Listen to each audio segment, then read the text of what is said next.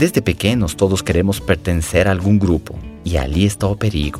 Em idade escolar, queremos ser aceitos entre as crianças que nos rodeiam. Encaixar na turma é a coisa mais importante da Terra. Nossos comportamentos são vinculados ao meio ambiente que nos rodeia. Então, o adolescente vai começar a imitar os seus amigos.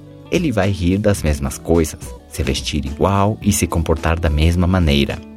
Só que ele não está imitando os líderes, e sim seguindo a multidão. O grupo errado está exercendo influência e moldando seus comportamentos. Isso vai determinar o que ele vai fazer no seu futuro.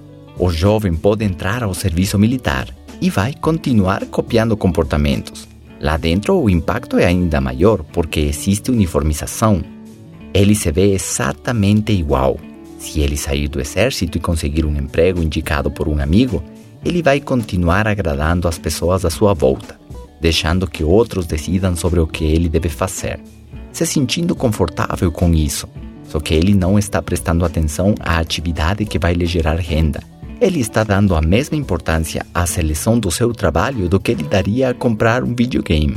Dentro dessa empresa, ele ainda quer fazer exatamente a mesma coisa que os seus colegas. Se eles chegam mais tarde ou se eles saem antes, ou se eles ficam nas redes sociais perdendo tempo com outras coisas, ele vai adotar os mesmos hábitos e não vai fazer nada de diferente.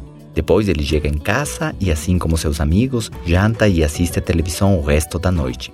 E assim vão passando os dias, as semanas e os anos.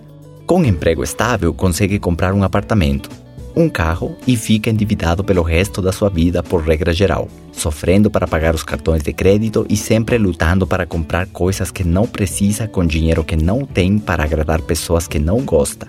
Ele entrou no mundo do status.